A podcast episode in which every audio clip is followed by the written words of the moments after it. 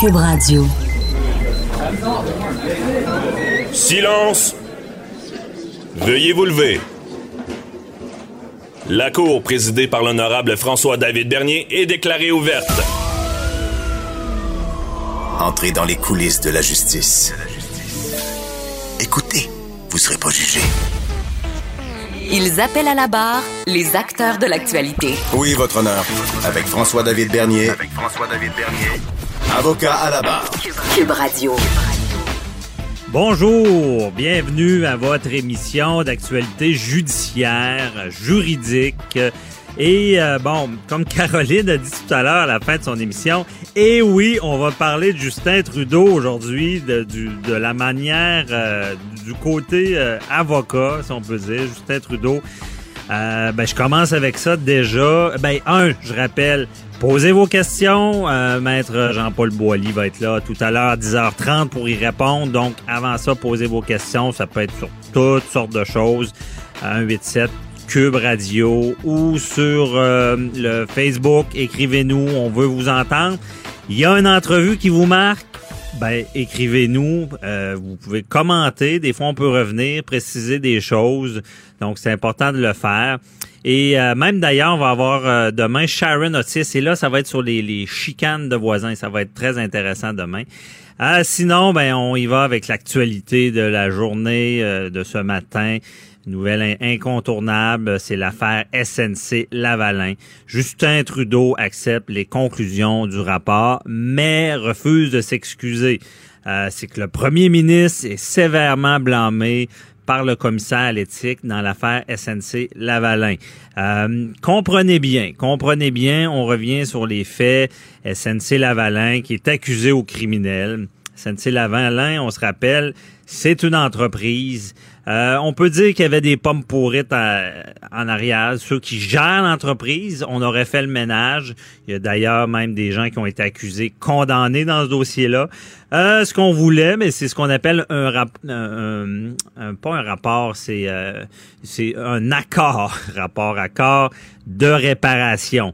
On voulait réparer, ce qui veut dire, bon, le code criminel prévoit ça depuis pas si longtemps. Euh, lorsque c'est une personne morale, une entreprise qui n'a pas qui n'a pas de corps, on s'entend, mais que c'est une entreprise. Euh, si elle est reconnue coupable au criminel, ben comme on le dit souvent, elle ne pourra pas aller en prison. On ne peut pas enfermer une entreprise. Euh, il peut y avoir des accusations vis-à-vis de ses administrateurs, ce qu'il y a déjà eu. Eux, on peut les enfermer s'ils ont commis des crimes, mais l'entreprise n'ira pas en prison, ce qui veut dire que euh, après un procès, ben c'est comment ça finit si euh, ils sont reconnus coupables? C'est vraiment des, des grosses amendes. C'est des grosses amendes qui vont être données. Par contre, mais il y a une conséquence, c'est qu'ils ne pourront aussi, s'il y a un casier criminel pour l'entreprise, ne peuvent plus soumissionner sur des, des, des contrats publics pendant un certain temps. Donc, ça peut être hautement problématique, d'où l'accord de réparation que beaucoup de juristes comprennent pas pourquoi on n'est pas allé de l'avant avec ça. Mais il y a tout le conflit qu'il y a eu entre euh, Judy Wilson-Raybound, qui était, bon, la, la, ministre de la Justice fédérale, comprenez bien, et euh, elle était en même temps, c'est la même fonction, procureur général. Bon, c'est elle qui s'occupe de poursuivre. Et je vous le rappelle, je vous vulgarise ça, mais tout à l'heure, on, va aller plus en profondeur avec Maître Jean-Paul Boilly sur ce sujet. Évidemment, il en connaît plus que moi là-dessus, mais je continue à vous expliquer que au Canada, il y a des pouvoirs. Bon, législatif, exécutif, législatif, c'est la loi, exécutif, c'est le cabinet du ministre, euh, et le pouvoir judiciaire. Ce pouvoir judiciaire-là, ben, c'est les, tribunaux, c'est le procureur général qui gère ça. Et euh, il faut comprendre bien que ces pouvoirs-là sont étanches. Un peut pas influencer l'autre. On veut pas des histoires de ou de, de on veut pas que le politique euh, soit la, main du juridique. On veut pas qu'on pouvoir se servir du juridique pour arriver à nos fins. Euh, c'est ce qui est euh, soulevé, exemple, dans le cas de Nathalie Normando, on dit, ben, euh, peut-être qu'il y a eu mélange, peut-être qu'il y a eu des actions politiques qui, qui, qui ont fini dans le juridique. C'est ce qu'on veut pas. Et là, le commissaire à l'éthique, ben là, il y, a, un problème. Parce qu'il y a une loi sur les conflits d'intérêts qui dit que le conflit entre intérêt personnel et la fonction officielle d'un ministre, il doit pas y avoir d'influence. Et là, on, on clamait une proximité inquiétante entre le cabinet du ministre et SNC Lavalin. Euh, donc, c'est ce qui est dit dans le rapport. C'est assez accablant. Euh, et euh, même, on en ajoute en disant qu'on aurait bloqué euh, l'accès à, l'ensemble de la preuve, que le, on n'a pas voulu lever le saut de confidentialité pour pouvoir parler au procureur général, qui est Judy Lewison-Rebound, qui se doit d'avoir un secret professionnel avec le gouvernement. C'est comme l'avocate du gouvernement, donc elle peut pas tout dire. Un secret professionnel, on dit on aurait dû relever ça et on prétend qu'il y aurait eu la cloison n'était pas étanche. C'est problématique. Sauf que, bon, euh, on le dit souvent, les, juristes, pourquoi il n'y a pas eu cet accord de réparation-là? On oublie que SNC Lavalin, c'est quand même un fleuron. Euh, oui, on, veut du show, on veut dire, bon, euh, on veut pas donner, favoriser personne, mais techniquement, on s'entend qu'on favorise pas. L'accord de réparation est là pour ça. C'est dans le code criminel. Ce qu'on veut, c'est que ça continue, mais en ce moment, on en parlera encore une fois avec Matt Boily. Euh, un fleuron québécois est exposé à cause de toute cette histoire-là. Il pourrait y avoir une offre agressive, on pourrait perdre euh, SNC Lavalin aux mains des Américains. Donc, c'est vraiment euh, un dossier euh, dont j'ai mis la table. On va en parler tout à l'heure avec Matt Boily. et c'est à, savoir aussi les conséquences sur Justin Trudeau. Parce que si on parle aux gens, il y en a beaucoup, surtout au Québec, qui disent écoute, il a mis ses culottes, puis regarde, il a pas laissé faire. Mais ce qui peut être problématique pour lui, c'est s'il y avait une trop grande proximité avec le cabinet, entre son cabinet, lui, et l'entreprise SNC Lavalin. Ça, ça doit pas se faire non plus. On doit pas favoriser euh, des entreprises. Mais euh, à suivre, et on en parle tout à l'heure avec euh, Maître Boily. Euh, autre nouvelle, euh, bon, c'est euh, le grosse nouvelle aussi ce matin, c'est le chauffeur ne tenait pas le volant. La tragédie sur la 440 à, Laval, bon, la semaine dernière. On dit qu'il y a là, là il, y a, il y a un affidavit, ce qui veut dire une déclaration écrite d'un policier qui dit bon qu'il y avait un, automobiliste qui dépassait, qui aurait une caméra à bord de son véhicule et, et qu'on ne voyait pas les mains du camionneur sur le volant et qu'il y avait un délai pour euh, freiner d'environ 5 secondes. C'est pas beaucoup 5 secondes mais euh, lorsqu'on conduit, ça peut l'être. Et surtout avec un poids lourd, le délai de freinage, on le sait, est pas le même. Ce qu'on ce qu'on prétend, c'est que le, le, le, véhicule n'aurait jamais arrêté. Donc, est-ce que c'est un cas de distraction? Euh, on se pose la question. C'est sûr qu'on spécule, on n'a pas toutes les informations. Euh, moi, je l'ai déjà dit, je le redis, je trouve qu'avec les semi-remorques, les, les vannes qu'on appelle, euh, la loi les oblige à circuler à pas plus de 105 km heure, mais pour ceux qui vivent la euh, surtout l'hiver, ben, seront d'accord euh, avec moi que de se faire dépasser à plus de 105 par une vanne quand il y a de la neige puis que la visibilité est moins grande. Ils ralentissent pas comme ils devraient. Je le pense, je le crois. Euh, je pense qu'on devrait être plus sévère. Et même si on enfreint cette loi-là de 105 km heure et il y a un accident, est-ce que il pourrait être accusé de négligence criminelle, ces camions-là qui dépassent la limite permise par la loi. Euh, on va en parler tout à l'heure avec euh, Maître Jean-Pierre Rancourt, savoir où la ligne entre la négligence criminelle au volant, la, conduite dangereuse, comment ça fonctionne. On va faire un parallèle avec l'équipe de Broncos, là, qui a, un camion qui avait frappé un, autobus et cet autobus-là, ben, il y avait eu des morts, des jeunes, et le camionneur avait été reconnu coupable de conduite dangereuse causant la mort parce que le trafic ne permettait pas de la manœuvre qu'il a fait. Donc, on va en parler tout à l'heure. Et euh, ce, dossier-là aussi, ben, quand j'en parle, je dénonce les camionneurs, mais les camionneurs euh, m'ont écrit aussi. Puis je leur donne raison. C'est comme dans tous les domaines. Il y a beaucoup de camionneurs sur la route. La plupart sont professionnels.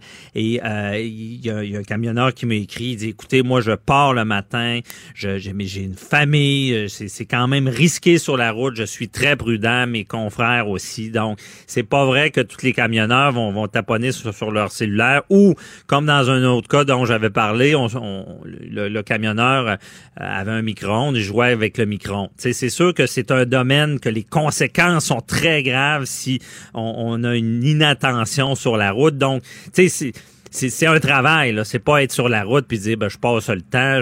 et euh, on, va voir aussi ce qu'on veut pas, c'est des camionneurs qui jouent sur leur cellulaire. Puis de nos jours, la technologie est, là, puis ils doivent faire attention.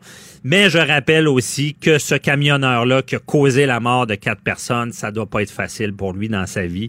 On s'entend que euh, c'est certainement pas une chose qu'il voulait. Donc, euh, tu sais, je veux pas dire qu'il faut l'accuser, mais dans ces tragédies-là, il y a une seule chose qui peut être positive, c'est dire qu'est-ce qui s'est passé. D'ailleurs, le ministre veut régler des choses euh, en lien avec ce tronçon-là. Mais moi, je le dis souvent, posons-nous la question qu'est-ce qui s'est passé? Mais en général, est-ce qu'il y a lieu de mieux réglementer les camions? Je sais que c'est déjà fait. Je me suis fait dire, mais moi, je pense que le, fameux limiteur de vitesse à 105, c'est pas tant respecté. Et peut-être qu'on devrait sensibiliser que si on va au-delà de ça, ça pourrait être des accusations criminelles. Je vais poser la question à Maître en cours qui est criminaliste là, pour qu'il m'éclaire là-dessus, savoir si c'est le cas. Euh, ensuite de ça, ben euh, on, va parler euh, de vous rappeler, la, on vous parlait des témoins de Jova, la, la, police du sang, comment ça fonctionne. Il y avait eu euh, la, nouvelle sur euh, la jeune femme qui était à l'hôpital, qui avait refusé des soins euh, et qui avait finalement décédé parce qu'elle n'avait pas eu de, de, transfusion sanguine. On s'est demandé est-ce que vraiment son consentement était éclairé, est-ce que qu'est-ce qui s'est passé, est-ce que vraiment avec les, les témoins de Jéhovah il y a une police du sang? Et Restez là parce que dans quelques instants, je suis avec euh, Jonathan Lavoie.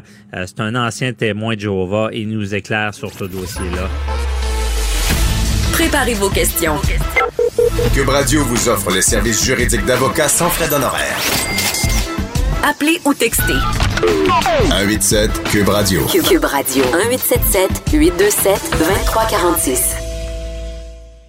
Vous vous rappelez du dossier d'Héloïse Dupuis euh, témoin de Jova qui avait eu euh, bon un accident, qui avait besoin d'une transfusion sanguine euh, et finalement l'avait refusé. Elle, était enceinte, elle avait un enfant. Euh, j'ai dit accident, je ne pense pas que c'était un accident, c'était vraiment parce qu'elle était enceinte, elle allait accoucher. Et elle l'a refusé. Tout un débat euh, qui, était lié à ça, un débat au Québec, à savoir euh, est-ce qu'on devrait les forcer? Et ben moi, j'avais même commenté cette nouvelle-là. On ne peut pas vraiment le consentement aux soins lorsque le consentement est libre et éclairé euh, ça serait dur d'aller contre le code civil. On a le droit de décider pour nous-mêmes si on est majeur. Évidemment, il y a des dossiers où est-ce qu'il y a des mineurs témoins de Jéhovah. C'est pas la même chose. les tribunaux sont intervenus dans leur intérêt. Mais lorsqu'on est majeur vacciné et qu'on dit je ne veux pas recevoir de soins, ça serait dur d'aller contre le code civil. Mais là, on se pose des questions. Est-ce qu'il y a une influence indue qui pourrait faire que cette personne-là euh, refuserait? Parce que sinon, si elle l'acceptait, si des d'autres témoins de Jéhovah euh, le, constataient, elle serait peut-être une paria, euh, sa, vie sociale, sa famille, tout serait déraillerait. Donc, elle se dirait, ben, je suis, je suis mieux de, refuser parce que je veux pas tout perdre dans la vie. Donc, euh, et on voulait en savoir plus. On en parle avec Jonathan Lavoie, ancien témoin de Jéhovah, qui est avec moi en studio. Bonjour, Jonathan. Bonjour, maître. donc, merci d'être avec nous. On veut mieux comprendre c'est comment ça fonctionne. Bon, tu as été témoin de Jéhovah euh, combien de temps? Euh, environ 9 ans, de l'âge de 8 ans à peu près à 17 ans. OK, 9 ans. C'est ça. C'est un choix que mes parents ont fait de se convertir euh, cette secte. Et comment ça se passe? Qu'est-ce que tu as vécu en étant témoin de Jéhovah? Parce que tu ne l'es plus maintenant. L'entrevue dure 5 heures? Ah, on va condenser, mais... Ben, en fait, c'est beaucoup, beaucoup de réunions, beaucoup d'études. C'est une secte. Mhm. Puis euh, souvent, une des façons de contrôler les personnes dans les sectes, c'est de les faire travailler beaucoup ou étudier beaucoup. Euh, d'avoir peu de temps de loisirs et de temps pour réfléchir aussi à ce qui se passe. Mhm. Euh, c'est ce que j'ai vécu. J'avais 14 ans, 15 ans. Je me levais à 4 heures du matin pour aller travailler dans un restaurant, puis j'étais jamais couché avant 11 heures minuit. Ah ouais. on, veut occuper l'esprit, là. Ouais. Mhm.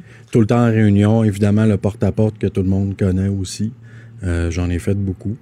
Puis concernant le sujet du sang aussi, j'ai fait de la surveillance euh, à l'hôpital, une personne âgée qui s'était fait opérer pour le cœur, pour nous assurer justement qu'elle n'accepte pas les, les transfusions de sang. Ah ouais, ça existe, cette Oui. police du sang-là. Oui.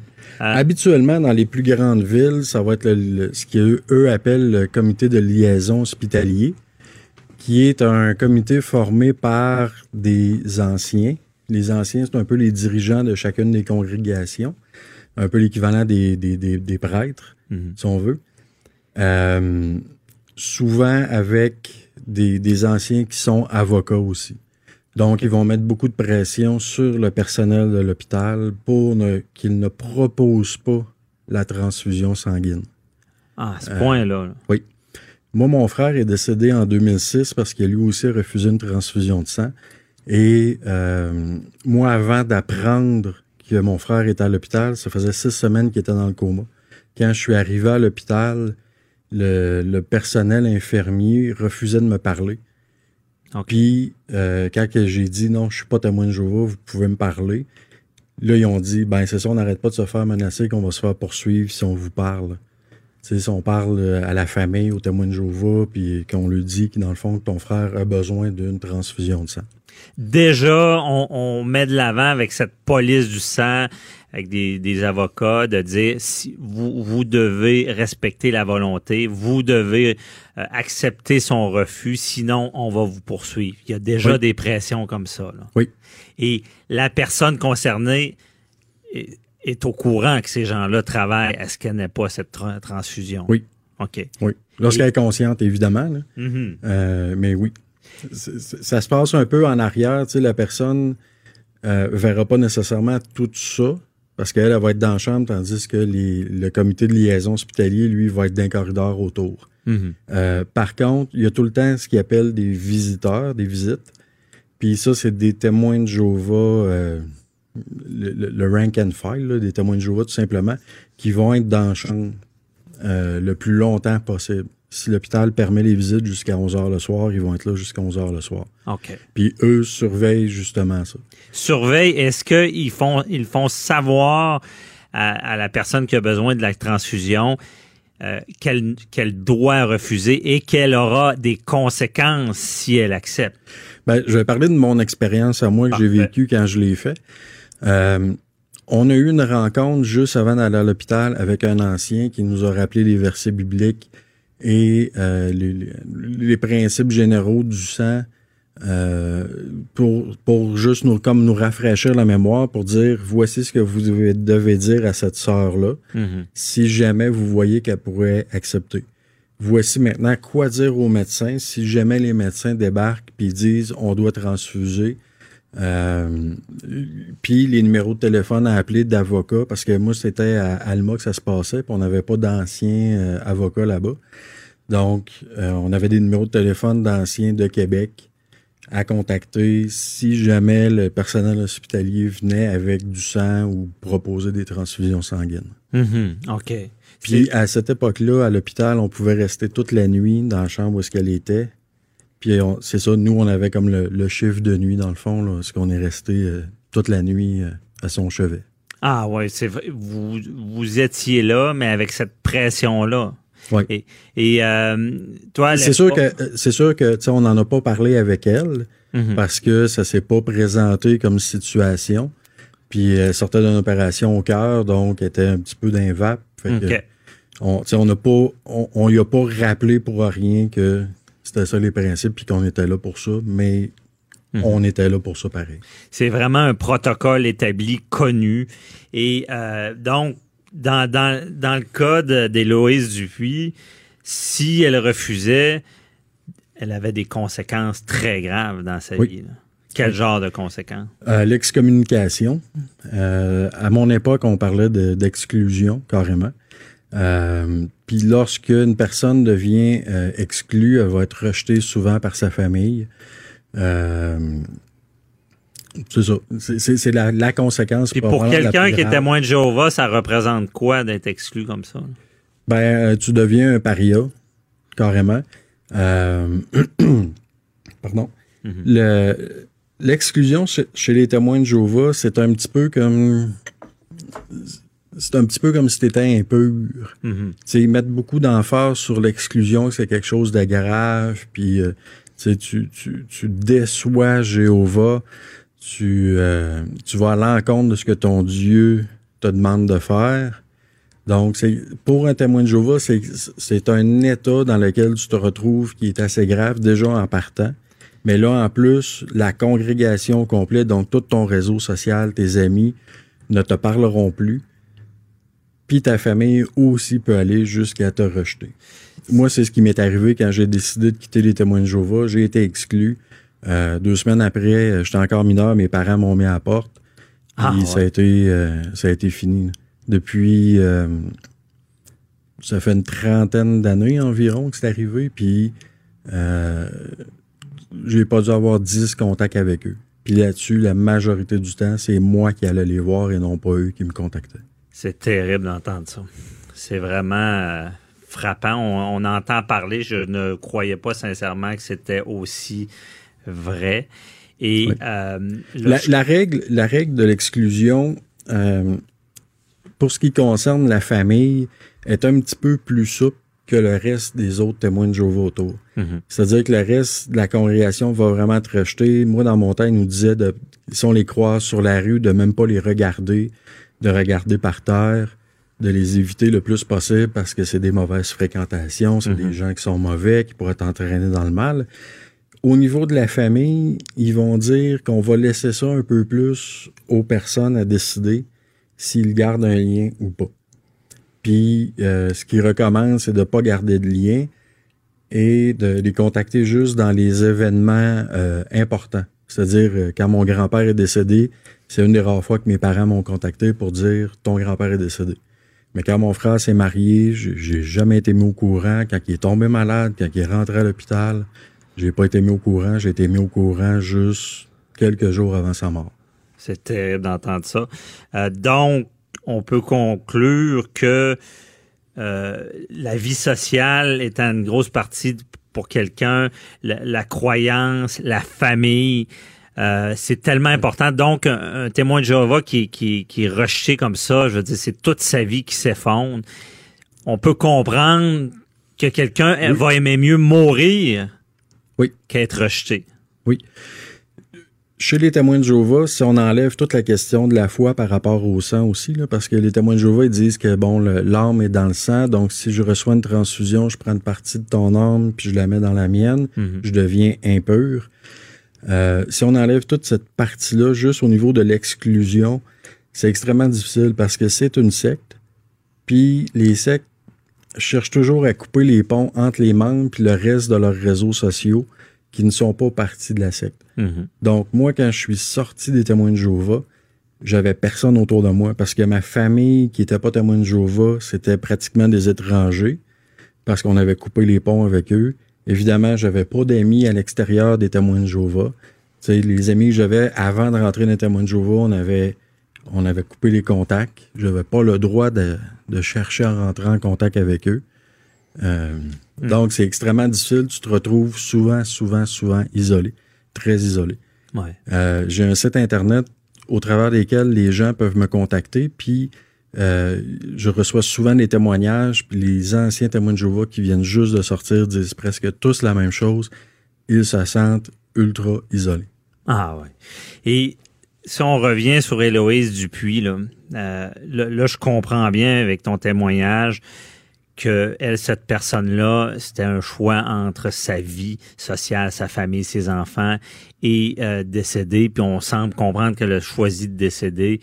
Euh, c'est terrible d'entendre ça parce que c'est, confronter quelqu'un au pire et euh, on peut comprendre la, décision, mais est-ce qu'il y a lieu de, faire ça autrement, que, que si cette personne-là aurait été seule, sans la police du sang, sans l'influence, euh, si ça avait été confidentiel, si elle recevait ou pas une transfusion, est-ce que vous- tu penses qu'on aurait pu sauver sa vie? Euh, probablement parce que ses médecins disaient que ça lui prenait Ouais. ça. Mais dans le sens, est-ce que elle, voulant vivre pour son enfant, étant assurée que sa communauté ne, ne, ne serait pas au courant si c'était confidentiel, aurait pu prendre une Oui. décision autrement? Oui. J'ai, j'ai, j'ai recueilli des témoignages euh, de, de personnes qui travaillent dans le milieu de la, de la santé. Puis ce qu'il me racontait, c'est que dans les années 80-90, euh, il allait transfuser des témoins de Jéhovah la nuit, Ah. quand les autres étaient pas là. OK. Puis souvent à la, à la demande du témoin de Jéhovah. Ah, c'est vraiment. Pour euh, faire ça, c'est caché, secret. Pour sauver la vie. pour sauver des vies. Sauver. C'est ça. euh, Puis d'autres témoins de Jéhovah qui n'étaient pas conscients, tout simplement, ils allaient les transfuser pareil la nuit. Mais maintenant, euh, c'est ça. Maintenant, il n'y a plus aucun médecin qui risquerait sa licence pour faire ça. OK. Donc, on a des pistes de solutions pour ce qui concerne les témoins de Jéhovah. On ne devrait pas attendre d'autres drames comme ça. Je comprends bien avec ce que tu dis. Si c'était confidentiel, on pourrait faire les choses autrement. Cette police du Oui. sang-là devrait être euh, bannie des hôpitaux. Oui. Merci beaucoup, euh, Jonathan, la voix de, de ce témoignage. Puis je pense que euh, il peut aider à faire avancer les choses. Merci. Bonne journée. Merci. Restez là, euh, on parle avec euh, euh, euh, Patrice euh, pour, concernant sa chronique sur la gestion euh, et la performance du site 48 heures par jour. À tout de suite. Avocat à la barre. Alors je procède à la lecture du verdict. Avec François-David Bernier. Les meilleures plaidoiries que vous entendrez. Cube Radio. Cinq signes que vous êtes beaucoup plus performant et productif que la moyenne. Euh, les, les gens productifs, là, ils réussissent à accomplir plus dans la même espace de temps que les autres. Et là, il y aurait cinq signes qui voudraient dire qu'on est plus productif. Et je suis avec euh, Patrice Ouellette, euh, spécialiste de gestion de haute performance euh, que vous connaissez, chroniqueur à l'émission, pour nous aider dans notre vie euh, quotidienne. Et même, je rappelle, il y a le site 48 heures par jour où est-ce qu'il y a beaucoup de trucs de vie, de gestion. Euh, 48 heures, vous comprenez, par jour. C'est un peu dans le cadre de ce qu'on va parler. C'est des manières d'être plus efficace, c'est de, de, maximiser notre temps dans une journée. Bonjour, Patrice. Bonjour, Maître Bernier, comment allez-vous? Ça va très bien. Mais et vous, euh, vous êtes à Montréal? Oui, exact. À Montréal aujourd'hui, j'écoutais votre entrevue que vous venez juste d'avoir, qui est euh, vraiment fascinante. Euh, quand on parle de performance, on, va- on peut vraiment aller d'un extrême à l'autre, hein? d'un endroit où on vient vraiment dépendant, où on s'accroche à des choses, et où un autre endroit où on parle de cinq signes qui vous permettent de démontrer que vous avez le contrôle sur votre environnement, et c'est pas l'environnement qui vous contrôle. Ah oui, c'est important de comprendre ça parce que souvent, comme tu l'as déjà dit dans dans d'autres chroniques, là, euh, on, on est vraiment euh, absorbé par notre entourage. là. Exactement. Et la première stratégie que je vais vous donner, dans toutes les études qui sortent sur les travailleurs dans les entreprises, les deux premières que je vais vous donner, c'est les deux premières qui sont mentionnées comme étant des grugetants, des euh, des pièges où on se fait presque toujours prendre et ça va gruger notre performance et notre productivité. Et la première, c'est que les gens performants ont une stratégie pour bien gérer les interruptions au bureau. Interruption, ça veut dire on travaille là, puis on est dérangé tout le temps. là. On est dérangé par nos collègues. As-tu cinq minutes? Ou encore, quelqu'un passe par le coin de notre bureau, s'allonge la tête un petit peu, puis se met à parler de sa fin de semaine ou du week-end qui s'en vient. Et puis, on en a des multitudes d'interruptions. Et ça, c'est classé dans toutes les études, dans les pays occidentaux, comme la raison numéro un qui diminue la performance. Alors, on fait quoi avec ça?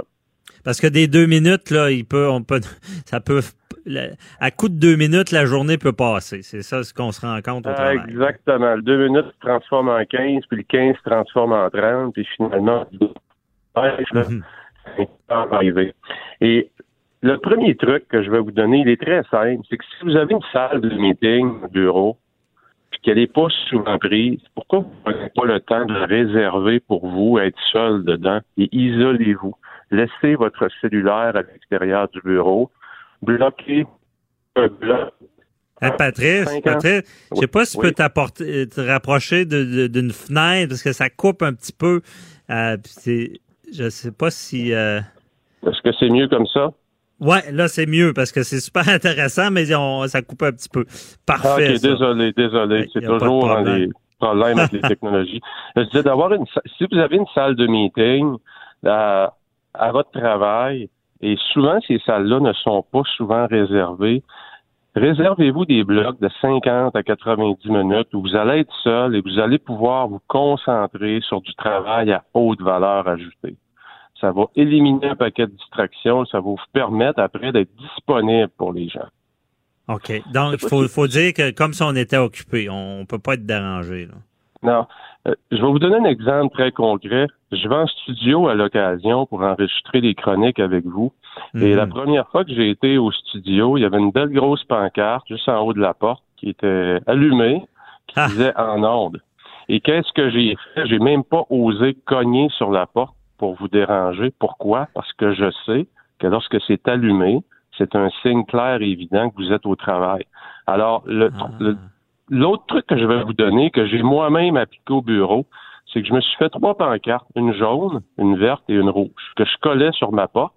Et le matin, c'était pratiquement toujours rouge. Pourquoi? Parce que le matin, dans mon cas, c'est là où je suis le plus éveillé, où je suis le plus performant, et je réserve ces heures-là pour bosser sur du travail à haute valeur ajoutée. Alors, mes collègues avisé, lorsqu'il y a une pancarte rouge, je suis en onde. je suis en onde. Cognez même pas sur la porte. Évidemment, c'est une urgence, absolument, allez-y. Mais la plupart du temps, 95% du temps, ce ne sont jamais des urgences. Ah, c'est une très bonne idée. Qui travaillent en cubicule, exemple, où ils sont entourés de gens, mais ils peuvent pas fermer la porte ben, un petit truc bien simple, ça peut être un petit dossard ou encore un petit euh, un petit bandeau qu'on porte sur le bras qui peut être vert ou qui peut être rouge et qui indique visuellement aux gens autour de soi qu'on est dans une zone où on doit travailler, on doit produire du qualité. Donc, trouvez-vous des zones de 50 à 90 minutes où vous pouvez demeurer concentré. Non, c'est vraiment euh, parce que les gens, souvent, ils comprennent mal s'ils nous dérangent ou pas.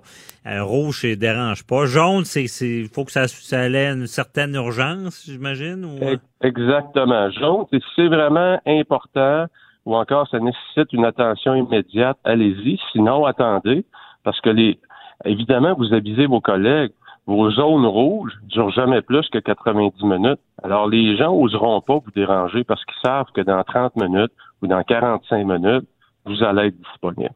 Il mhm. ne faut pas mettre le rouge toute la journée. Là. C'est ce que je ben là, c'est sûr que vous allez rendre le monde autour de vous très rouge. c'est bon. Le deuxième point qui nous euh, qui va qui vient vraiment gruger notre productivité, c'est les technologies. Et quand je dis les technologies, c'est toutes les applications aujourd'hui qui nous bombardent. Messenger, WhatsApp, les textos, le courriel, les téléphones, toutes les notifications qui rentrent sur notre ordinateur de bureau. Écoutez, c'est innombrable et ces choses-là n'existaient pas il y a seulement dix ans. Aujourd'hui, donc, si on ne prend pas le contrôle là-dessus, on est constamment bombardé de 8 heures à 6 heures le soir sans arrêt. OK. Donc, et ça, ça, ça gruge du temps. Ah, ça gruge du temps, ça gruge notre attention, ça nous déconcentre, ça nous défocus. N'hésitez pas à mettre votre, téléphone en mode avion, évidemment, pendant vos pauses ou de 50 à 90 minutes où vous êtes concentré. N'hésitez pas à mettre le téléphone en mode avion. Il y a plusieurs fonctionnalités d'ailleurs sur votre téléphone, que vous soyez sur Android ou sur le système iOS de Apple, Aujourd'hui, les compagnies se sont rendues compte que c'est devenu vraiment un piège de distraction.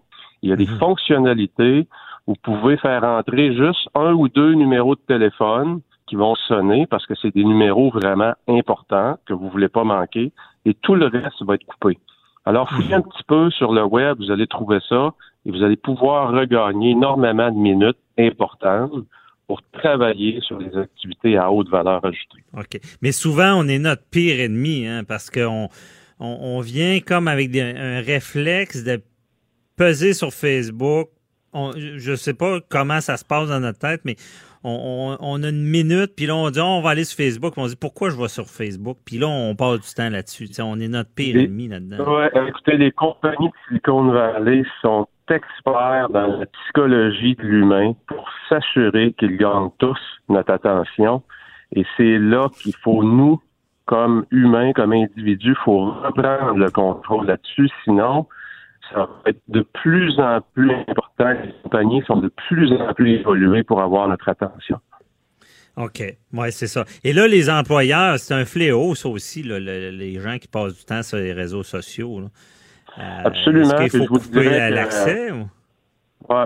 Il y a juste la France qui a maintenant une législation qui demande aux employeurs d'avoir une politique euh, moi, je, moi, je crois beaucoup en l'éducation parce qu'aujourd'hui, c'est rendu un outil pratiquement indispensable. Essayez d'avoir une politique dans votre entreprise qui interdit les gens d'aller là-dessus. Je vous souhaite bonne chance. Ouais. Vous êtes mieux d'aller vers une politique d'éducation qu'une politique de contrôle. OK. Bon, j'imagine euh, effectivement, ça serait d'aller contre courant. Et euh, après ça, troisième, il nous reste à peu près deux, trois minutes. Euh, je vais te laisser le temps de passer au travail. Ah, les gens performants ne commencent jamais une journée sans identifier leur top 3 que j'appelle donc les trois priorités de la journée. Et dans mes trois, c'est laquelle qui doit absolument être accomplie d'ici à la fin de la journée. Donc, les gens performants ne lancent pas dans une journée, dans une semaine, sans un plan. OK. Le plan de la semaine et de la journée? Le plan de la semaine, c'est votre top 3 de la semaine. C'est quoi les trois priorités? C'est quoi les trois projets que je dois faire avancer cette semaine? D'ici à vendredi, qu'est-ce que je dois avoir accompli? Juste ah. répondre à cette question-là, ça va donner un sens de direction à votre semaine. Ça va vous éviter des heures de distraction. Ça va vous refocuser rapidement sur votre travail pour vous démarquer de votre concurrence autour de vous et avoir une carrière en haute performance. OK. Non, ben je la retiens, celle-là. C'est vrai que si, quand on a identifié des, des, des, tâches, on risque beaucoup plus de les avoir accomplies lorsqu'ils sont ciblés. Sinon, on arrive à la fin de la semaine, on dit Ah, il me semble qu'il y avait de quoi. Ah, j'ai pas fait ça. c'est, Exactement. souvent, on, on, dit souvent l'expression j'ai travaillé tellement cette semaine, mais j'ai l'impression d'avoir rien fait. Oui, c'est vrai. C'est justement ce que ça donne. Quatrième point, et ça, c'est documenté par la recherche. Il y a eu énormément de recherches en psychologie là-dessus. C'est le multitâche. Et ça, ça pourrait faire l'objet d'une chronique au complet parce que la nouvelle génération est très, très axée sur le multitâche. Et les plus vieux, on est un peu meilleurs parce qu'on n'a pas grandi dans le multitâche. Et lorsqu'on travaille en multitâche, je suis en train de travailler sur un projet, il y a un courriel qui rentre, je m'en vais faire le courriel, je retourne à mon projet, je perds énormément de temps et de concentration. Ah. Et ça, c'est prouvé par la science. Donc, évitez, lorsque vous faites du travail à haute valeur ajoutée, toutes les distractions et le multitâche. OK, je comprends. Puis c'est vrai, c'est vrai qu'on perd l'attention. On pense régler des choses, on les règle pas parce que on se ralentit.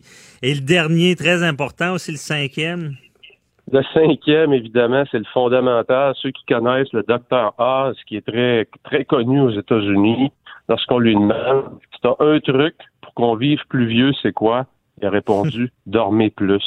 Donc, d'avoir une bonne hygiène du sommeil, c'est fondamental à votre performance. OK. Ben, j'imagine. Hein? Fatigué, là, on est moins performant, c'est sûr. Mais euh, ça, veut, ça veut dire de se coucher tôt, se lever de bonne heure, c'est l'idéal?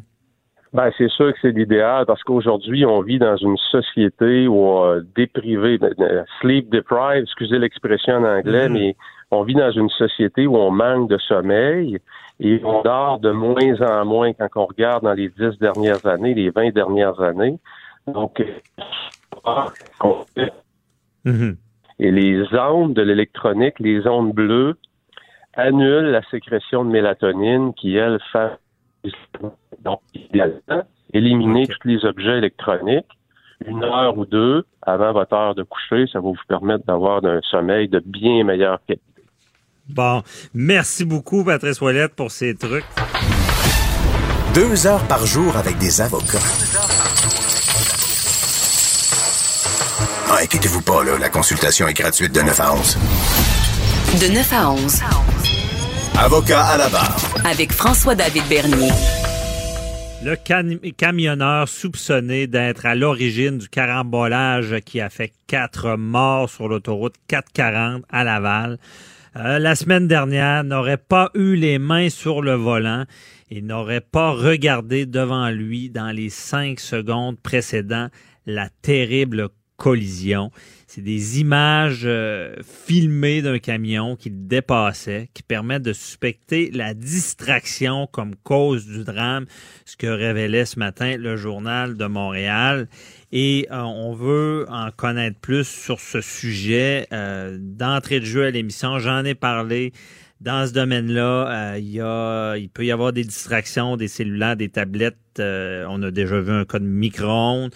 Euh, dans ce domaine-là, c'est des c'est régi ou est-ce qu'il y a une loi qui interdit les, les, les, les vannes d'aller à plus que 105 km heure? Il doit y avoir un limiteur de vitesse. On n'est pas sûr que c'est respecté. Est-ce que ça peut être criminel? Si c'est pas respecté? C'est quoi la différence entre euh, de la négligence criminelle causant des lésions ou la mort et euh, la conduite dangereuse causant des lésions ou la mort? On en parle avec Maître Jean, Jean-Pierre Rancourt, criminaliste. Bonjour, Maître Rancourt. Bonjour, Maître Bernier. Merci d'être avec nous. On a beaucoup de questions euh, au sujet de cette nouvelle. Euh, l'affaire de la, 440, il y a eu quatre morts. Euh, Maître Rancourt, c'est ça. Dans ce cas-là, un chauffeur qui, aurait, on n'a pas tous les détails, on dit, on, essaie d'analyser ça. Un chauffeur qui aurait euh, manqué d'attention pourrait être accusé au criminel. Oui, absolument. Et on parle pas juste d'un manque d'attention pour être accusé de négligence criminelle causant la mort, par exemple, ou lésions corporelles. Il faut aller plus loin que ça. Il faut que l'action ou le geste posé soit euh, une action qui est téméraire, déréglée par rapport à ce que l'homme normal doit faire, ce qu'on appelle en, droit le bon père de famille. Est-ce que mhm. l'individu a posé un geste que le bon père de famille n'aurait jamais fait, ce qui équivaudrait à une négligence criminelle? Par exemple, simplement, euh, euh, on, peut avoir un billet d'infraction pour avoir fait un téléphone avec notre cellulaire, par exemple.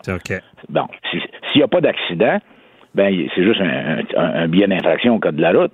Mais si vous avez un accident et on est capable de démontrer que vous étiez en train de regarder euh, votre téléphone ou de parler au téléphone et que vous étiez distrait et que ça a causé un accident, et, que c'est une négligence parce que vous savez que vous n'avez pas le droit de faire ça et que vous savez aussi que c'est dangereux de le faire parce que votre attention n'est plus sur la route, elle est sur votre cellulaire, ben à ce moment-là, vous pouvez être accusé et déclaré coupable de négligence criminelle. Alors, dans son mhm. cas, à lui, on verra la preuve. On parle de cinq secondes. Là. Je ne sais pas comment on va faire cette preuve-là. Semble-t-il que, comme vous le disiez, euh, Maître Bernier, qu'il euh, y a un autre camionneur qui a pris une vidéo. Alors, c'est évidemment, la, la, la, police, à ce moment-ci, a demandé un mandat pour saisir ça et saisir aussi le téléphone ou les appareils, euh, parce qu'il peut y avoir d'autres appareils dans un camion euh, que, euh, qui fait en sorte que l'individu, on va essayer de prouver qu'il a été négligent dans ce qu'il a fait, parce que s'il n'avait pas commis ces actes-là, mhm. ben, on aurait pu éviter l'accident. Alors, c'est tout ça qui va être étudié par la, police, mais aussi surtout par le procureur de la Couronne qui va étudier le dossier. Mhm. Et là, parce que c'est ça, le cellulaire, on le dit, ou ce n'est pas criminel à la base. Euh, puis c'est l'utilisation et si on cause un accident. Mais il n'y aurait pas lieu de criminaliser le cellulaire, ce serait pas plus facile? Ben, on, je pense pas parce que à date, euh, on, sait que bon, il y a des points de démérite qui sont euh, accrochés à ça. Ça va rapidement et c'est une, à mon avis, une sanction qui est dissuasive pour les, les usagers de la route. Maintenant, si on va si on va plus loin et que ce cellulaire-là, cette action qu'on a fait, fait en sorte qu'on commet un, qu'on cause un accident et des décès et qu'on peut prouver la relation de cause à effet entre l'action de euh, regarder son cellulaire ou de parler à son euh, sur son cellulaire, ben on pourrait être accusé de négligence criminelle. Euh, c'est pas simplement le fait de, de, de, de l'infraction de regarder son cellulaire, c'est si ça a causé un accident. On est capable de faire mhm. le, lien, ce qu'on appelle le cause à effet. OK. Et euh, justement, cette euh, négligence-là, parce que, comme vous l'avez bien dit, c'est pas parce qu'on est discret, euh, discret, distrait, on est dans la lune, par exemple, puis qu'on cause un accident, que ça va être criminel. Il y a des actions qu'on ferait, c'est ça, c'est là qu'on est téméraire, déréglé. C'est, mais exemple, quelqu'un, une femme qui fouillerait dans sa sacoche ou le, le banc du passager, ça pourrait être le cas aussi d'une négligence, là ça pourrait, euh, ça dépend toujours, parce qu'on le sait que, demain, il y, a, un radio dans un, euh, on peut mettre une disquette, par exemple. On, peut être distrait par les appareils. On, le mhm. GPS qu'on a, euh, on peut être distrait. Mais il faut quand même, l'homme raisonnable, on revient à la théorie du bon père de famille, oui, on peut regarder le GPS, mais très rapidement pour s'assurer qu'on a la, la vision en face. Alors, dans le cas qui nous préoccupe, on parle de 5 secondes. Est-ce que c'est on, va présumer peut-être plus que ça ou si ça arrête à 5 secondes. Est-ce que c'est euh, un, geste téméraire et déréglé de ne pas avoir la vision pendant 5 secondes en avant? Mhm. Euh, possiblement, quand on parle d'un camion, un poids lourd comme ça, il faut être encore beaucoup plus vigilant parce que c'est un c'est un arme à tuer, ça, c'est tellement pesant ces véhicules-là que si on a un accident, ben on risque de blesser ou de tuer des personnes. Puis justement, est-ce qu'il y a une attente plus élevée parce que c'est un poids lourd, parce que c'est un camionneur, parce que c'est sa profession, que quelqu'un qui est sur la route, un usager normal? Est-ce que justement euh, de l'inattention, la négligence criminelle ou la conduite dangereuse peut survenir, euh, peut être prouvée plus facilement parce que c'est un professionnel? Ben, on va demander davantage d'attention parce que vous avez un véhicule hors norme, vous n'avez pas un, automobile, vous avez un véhicule, par exemple, avec, euh, on parle de 53 pieds, peut-être chargé, qui pèse 75 000 tonnes. Euh, à ce moment-là, c'est sûr qu'on on va, euh, pas 75 000 tonnes, mais 75 tonnes, et on va demander plus d'attention aux chauffeurs parce que il, est professionnel. Un et deuxièmement, il, il est en charge d'un d'un poids lourd qui peut causer des dommages euh, épouvantables. Alors oui, on va demander davantage à ces individus-là. Pour vulgariser, on pourrait dire que le bon père de famille ferait encore plus attention en conduisant un poids lourd qu'un véhicule. Absolument. Absolument. je comprends. Et euh, mettre en cours aussi, euh, tu sais, expliquer, euh, il y a une différence entre la négligence criminelle causant la mort sur la route puis la conduite dangereuse causant la mort, comme on a vu avec le cas de l'équipe des Broncos, où est-ce que le camionneur avait été reconnu coupable de conduite dangereuse causant la mort. C'est quoi la différence entre les deux? Ben, la différence est, pas énorme. Conduire dangereusement, il faut qu'on soit capable de prouver, comme dans le cas qui nous préoccupe, c'est pas de la conduite dangereuse parce que on a, il a, pas euh, fait des zigzags ou aller à une vitesse excessive, etc. Donc la négligence serait de l'acte en tant que tel euh, qui, de, qui, qui, qui, a fait en sorte qu'il n'y avait plus d'attention en avant. Dans la conduite dangereuse, la, la couronne doit prouver que euh, la conduite, et souvent ça se fait par des témoins de la route, ça, des, d'autres, d'autres conducteurs qui vont venir témoigner à l'effet qu'ils ont vu l'individu, par exemple la vitesse, euh, des dépassements hasardeux, euh, des choses comme ça qui font en sorte que sa conduite est dangereuse, puis on va causer alors euh, la mort ou, la, la, la, des lésions corporelles.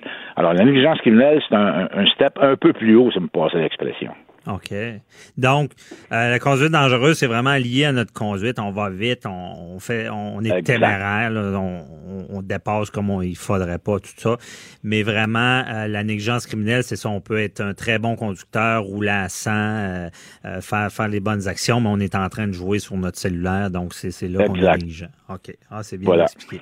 Et c'est ça, mettre en cause aussi, je voudrais comprendre, dans ce cas-là, les camionneurs, bon, je l'ai dit en entrée d'émission, je le répète, moi, je suis un usager de la vin fréquemment euh, euh, de partir tôt à l'hiver. Puis j'ai remarqué des, de ce genre de camions-là qui roulent plus vite que 105. C'est bonne valeur. Il neige. Des fois, je me fais dépasser à plus que 105 km heure. Et on sait qu'une loi qui qui les force à avoir un limiteur de vitesse à 105 km heure. Bon. Et là, quand on parle de, de, négligence criminelle aussi, euh, c'est des fois dans le critère de dire d'enfreindre une loi, euh, donc d'enfreindre une loi qui a, un potentiel dangereux si on l'enfreint. je pense que c'est un peu ça la règle. Mais est-ce qu'on pourrait aller jusqu'à accuser des camionneurs qui ne, ne respectent pas ce 105 km heure là s'il y a un accident causant des morts, des lésions? Ça dépend toujours de toutes les circonstances. Vous pouvez aller, par exemple, euh, camionneur pour aller à 120 km euh, en plein été sur la 20 quand il fait très beau.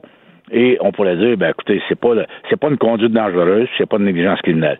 Mais en plein hiver, comme vous le dites, avec euh, une tempête de neige, euh, il s'en va à 120 km à l'heure. Il est au-dessus de la, limite permise, mais c'est pas un ticket à ce moment-là. Ça va être une négligence criminelle, possiblement, parce que l'individu doit savoir Hein, que sa conduite est extrêmement dangereuse euh, compte tenu des circonstances, l'état de la route, la température, euh, par exemple le trafic, est-ce qu'il y a du trafic? Euh, on va prendre tout ça en considération pour dire, ben, ben là, il devait savoir que sa manœuvre, son action est extrêmement dangereuse mhm. et comme on revient comme depuis le début, le bon père de famille n'aurait pas agi de cette façon-là. OK, mais mettre en cause, si. Moi, ce qui m'intrigue, par contre, c'est si c'est un, un, domaine qui est régi par une loi, qui, qui doit être là pour la sécurité, qui les force à avoir ce limiteur de vitesse-là à 105. Le fait d'enfreindre la loi, si on peut dire, et de causer un accident, ça pourrait pas, en tant que soi, être une négligence criminelle ou une conduite dangereuse? Ben, ça sera pas ça sera pas suffisant. À mon avis, c'est un élément important. par exemple, la couronne pourrait appeler ça devant un jury dire Hey, il y, a une loi qui dit que c'est 105 km, il est rendu à 120, par exemple. Mhm. S'il est rendu simplement à 108 ou 110, là, ça ne sera pas un facteur bien important. Hein, parce qu'on a enfin une loi. Il y a toujours le lien de, cause à effet. Est-ce que le fait, par exemple, de, de dépasser la limite permise, c'est ça qui a fait en sorte qu'il y a eu un accident. Si c'est ça, ben on va dire que ben, c'est une négligence criminelle parce que l'individu savait qu'en dépassant, il, il, mettait la vie des gens en danger, la, la sienne, la vie des autres. Donc, ça peut devenir une négligence criminelle, mais c'est pas automatique. C'est pas automatique parce qu'on enfreint la loi. Il faut vraiment, euh, c'est ça, c'est dans, dans les critères. Peut-être qu'il y a lieu de resserrer là-dessus parce qu'on sait que les, euh, c'est, puis je le répète, c'est pas tous les camionneurs, c'est vraiment, c'est l'exception, mais de, de, de, voir un poids lourd rouler à 120, 125, je pense que c'est assez euh, dangereux. Donc à suivre dans ce dossier-là. Merci beaucoup, Maître Anco, de nous avoir éclairé entre ben, justement ce genre d'accusation-là. Merci Merci, là, bonne journée. Bonne journée, bye à la prochaine. À la prochaine, bye bye. Déclarez-vous solennellement de dire la vérité, toute la vérité et juste la vérité. De 9 à 11. Avocat à la barre. Avec François-David Bernier. Le premier ministre Justin Trudeau est sévèrement blâmé par le commissaire à l'éthique dans l'affaire SNC Lavalin. Euh, on part de l'accord de réparation, du code criminel, une compagnie qu'on voulait euh, remettre sur la traque. Ça n'a pas été fait. Il y a eu tout le débat avec euh, Judy Wilson-Raybound sur l'influence qu'aurait eu le premier ministre sur elle, sur pas sur elle, mais sur le procureur général, bon, le judiciaire qui doit être indépendant du politique. Là, on dit que bon, ça aurait la, cloison n'aurait pas été étanche et on prétend qu'il y aurait eu un conflit d'intérêts personnel et euh, avec la fonction. On en parle avec maître Jean-Paul Boilly. Bonjour.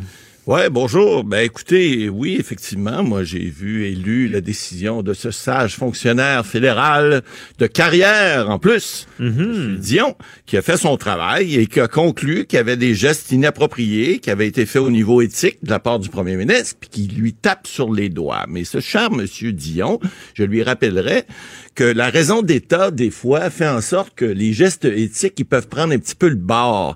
Quand on veut sauver des jobs, puis quand on veut, on a expliqué depuis le début, là, ben, même à l'émission avant ça, j'appelle mon avocat, la petite vie de Judy, là, c'est bien beau, là, la, scission entre les deux, mais il y a une loi qui s'appelle l'accord de réparation au Canada, et on le dit, on le, redit, qui permet des fois de, d'enlever les pommes pourrites puis de sauver des entreprises, parce que le petit fonctionnaire qui a son salaire depuis le début de son travail et qui a un fonds de pension assuré, lui, il a pas compris dans son rapport qu'il y a 49 000 employés, il y a des retraités là-dedans, il y a des gens, il y a des jobs en jeu et il y a de l'activité économique au Canada qui est en jeu là-dedans. Et on a assez parlé et reparlé, Maître Bernier, hmm. pour savoir que probablement qu'effectivement, il y a raison, M. Dion, de dire que M. Trudeau et son équipe sont intervenus de façon éthique inappropriée, mais c'est pas immoral, ça, nécessairement, parce que lorsqu'on veut faire quelque chose puis, puis qu'on respecte en plus la loi, parce que là, je vois les partis d'opposition. Trudeau a menti, c'est un menteur. Hey, Trump, il rouvre la bouche, puis il y a déjà des menteries de fait. Mhm. Alors, lorsque on appelle ça la raison d'État, lorsqu'il y a quelque chose d'important à faire, des fois, ça vaut à peine d'aller un petit peu plus vite sur l'autoroute pour arriver un petit peu plus vite, même si on va au-dessus de 100, vous parlez tout à l'heure à mettre en cours le camionneur qui va à 108, là, on ne fera pas de reproches là, nécessairement. Faut qu'il il faut qu'il soit prudent, il faut qu'il soit diligent. En politique, c'est la même chose. Ça se peut des fois qu'on déborde la ligne. Ça se peut qu'on traverse des fois. Ça se peut que l'être humain étant ce qu'il est, le, procureur général du Canada puis le ministre de la Justice sont pas désincarnés. C'est le même conseil des ministres. Et, et- les gens se parlent. Et, et effectivement, SNC Lavalin essaye de sauver les meubles. Ils ont fait un paquet de, de, de, de, de, de lobby auprès du gouvernement pour essayer de sauver les meubles. Et présentement, ce qu'on voit, puis on en a parlé à l'émission, il n'y en a pas d'accord de réparation. Il va possiblement y avoir un procès. Et ce- qu'est-ce qui va arriver? Bon, on le dit depuis le début, l'action de SNC, là, elle n'a pas pris du pas pris du poil de la bête, là, comme Transat. Non, non, non, non, non, Non. Elle a dégringolé de façon dramatique. Et il va y avoir ce qu'on appelle un takeover. là. Il va y avoir une OPA. On le dit, là, puis on va arrêter de le dire parce qu'on l'a assez dit. OPA, euh, OPA étant la, la- Le- un- un, achat agressif de la part d'étrangers, etc. fait que demain, un, un matin, on se lèvera et... Et, et- et les profits de SNC iront dans un autre pays parce que dans notre beau pays de morale, nous autres, il faut que la morale et que le blanc soit plus blanc que blanc. Donc, on peut pas prendre de décisions politiques entre guillemets des fois pour essayer de régler une situation. Puis c'est pas juste politique. Rappelons-le, Maître Bernier. C'est légal. Cette loi-là a été adoptée en 2017. On a amendé le code criminel pour ça, pour prévoir justement ça, parce qu'ailleurs, on le fait dans tous les pays démocratiques du monde. On a un genre de loi Mhm. Mais comme Maître. Boily, est-ce que on on n'est pas un air que le balancier est allé trop loin de l'autre bord, dans le sens que Charbonneau avant, bon, Ah. Ouais. on s'est rendu compte qu'il y avait eu de l'abus, de l'abus, de l'abus. Monsieur 3% etc. Euh, c'est ça. Et là, suite à ça, on est rendu trop loin que dès que quelqu'un y va un peu selon la logique, la morale, euh, là, on est tout le temps dans la paranoïa de, de, Ouais. de, de l'éthique. Puis t'as- franchi une ligne, t'as pas fait ça. Exact. Parce que Trudeau, dans ce dossier-là, j'écoutais TVA hier qui faisait un Vox Pop très intéressant. Ouais. Au Québec, Trudeau, il a gagné des points dans le Ben, je sens pense que oui, a- c'est le bon gars, c'est le gars humain qui a dit, regarde, moi, On- c'est job, Exact, je, mais je mets mes culottes. S'il ne l'avait pas fait, mettez-vous à l'inverse, s'il l'avait pas fait, on aurait dit, quelle poule mouillée. Il y a des outils qui sont prévus dans une loi, puis à cause de la petite vie de Judy, là, non, faut pas y toucher, on y parle pas, c'est un- c'est- c'est- elle est dans un cadre de verre, faut pas y dire un mot, faut surtout pas l'influencer, faut surtout pas lui dire, puis lui- lui laisser décider toute seule, lui dire qu'elle ne prend peut-être pas, la, bonne décision. Effectivement. Puis ça arrive, puis il y a des équipes, il y a des conseils de ministres, puis ils ont des conseillers, ces gens-là. Pourquoi? Justement, pour pas prendre des décisions en vase clos, puis justement pour éviter ce genre de décisions-là qui vont être fatales, parce qu'en bout de ligne, on, on voit les conséquences de tout ça. Puis on le sait, Maître Bernier, vous l'avez dit ce matin en introduction, si on condamne SNC-Lavalin, on l'envoie pas en prison. C'est impossible. Ça va être quoi? Ça va être des amendes. Ça va être des amendes qui vont être respectées. Ces amendes-là, si la compagnie est en faillite, réponse, non. On va avoir un rien. Alors, là, l'accord de réparation, justement, permet ça. Un, on sauve des jobs. Deux, on a des montants importants. Puis trois, ben, on réussit à faire tourner l'économie encore. Je veux pas me craquer, mais arrêtez, là, parce que j'ai mon voyage. Voir une décision de même, là. Dire que le commissaire à l'éthique a raison. Oui, il a raison. Mais est-ce que, en bout de ligne, on doit monter sur nos grands chevaux puis dire, moi, je dirais, là, prenez cette décision-là. Ça aurait dû faire l'objet d'un petit, euh, d'un petit aparté dans le journal. That's it. On arrête d'en parler. Pourquoi?